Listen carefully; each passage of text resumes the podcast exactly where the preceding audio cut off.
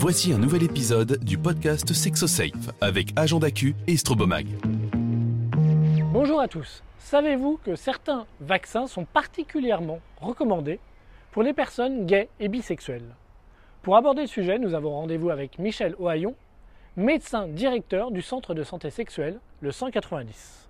Bonjour Michel. Bonjour.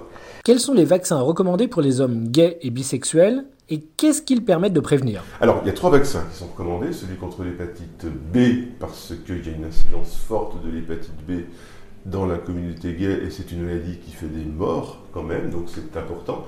Il y a une recommandation spécifique chez les gays pour la vaccination contre l'hépatite A. L'hépatite A peut se transmettre pas par des rapports sexuels mais dans des occasions sexuelles, on va dire, et ça crée des épidémies où il y, a, il y en a une par exemple il n'y a pas très très longtemps à, Paris où il y a eu quand même quelques morts et quelques formes très graves. Et depuis peu la vaccination contre le papillomavirus, le HPV, qui euh, est recommandé chez tous les garçons maintenant, mais aussi chez les hommes gays jusqu'à 27 ans, parce que l'incidence est très forte, parce qu'il y a des cancers du canal anal, parce qu'il y a des cancers de la gorge. Tout ça sont des pathologies graves qui sont évitables. Alors, est-ce que c'est connu tout ça? Ben, Finalement, pas tellement, parce que quand nous, on reçoit des hommes gays et bi et qu'on leur parle de ces vaccinations, manifestement, c'est la première fois qu'on leur en parle.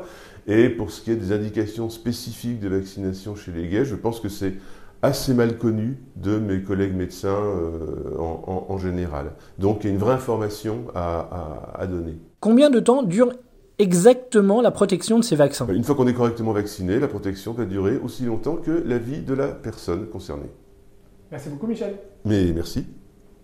Comme vous avez pu le constater, certaines infections peuvent être à l'origine de cancers à long terme, alors même que des vaccins existent pour les éviter. Alors n'hésitez pas à en parler à votre médecin.